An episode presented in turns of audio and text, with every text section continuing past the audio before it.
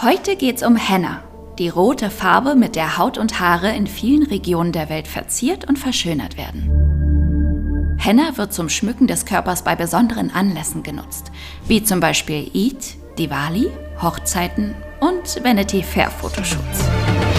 Henna wird aus den Blättern des Henna-Strauches gewonnen.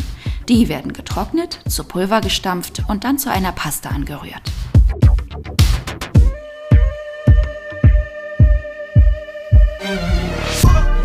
Inzwischen werden der Paste oft Industriechemikalien beigemischt. Diese können auch schädlich für die Haut sein. Echtes Naturhenna dagegen hat eine heilende Wirkung. Die Paste wird auf Hände, Arme oder auch die Füße aufgetragen. Manche Designs brauchen Stunden, andere eher nicht. Und nichts kommt an die Skills einer richtigen Henna-Künstlerin ran. Je nach Region unterscheiden sich die ästhetischen Stile der Henna-Kunst. In Pakistan und Indien gibt es vor allem florale Muster, Blumen und Pflanzen. Beim Fessi-Stil aus Marokko zum Beispiel werden eher strenge Linien und geometrische Muster genutzt.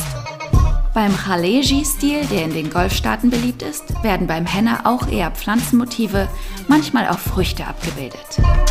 Nach dem Auftragen muss die Paste mehrere Stunden auf der Haut bleiben, um richtig einzuziehen. Das Abdecken mit Tüchern oder die Zuführung von Wärme bei hoher Feuchtigkeit erhöht die Farbintensität.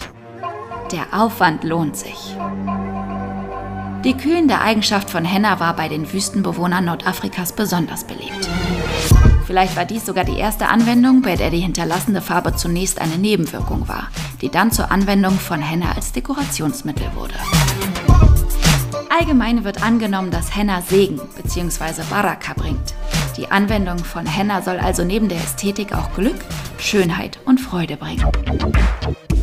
Von den alten Babyloniern bis zu den Hollywood-Stars von heute. Henna ist und bleibt eine Kunstform, die Menschen auf der ganzen Welt verzaubert.